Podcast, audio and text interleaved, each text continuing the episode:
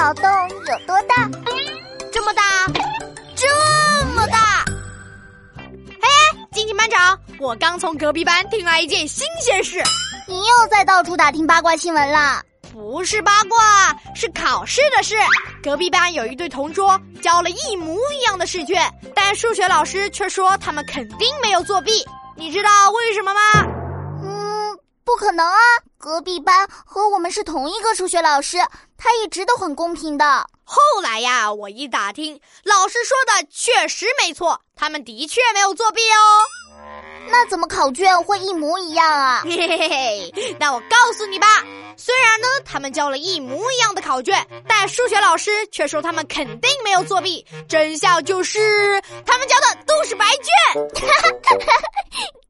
还真没想到呢。还不止呢，虽然这两个同学考了零分，但是呢数学老师却说，比起有些偷抄的同学呀，他们还有一点是值得表扬的。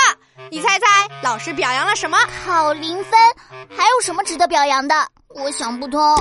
你们考双百的当然想不通啦。答案就是没有作弊，值得表扬。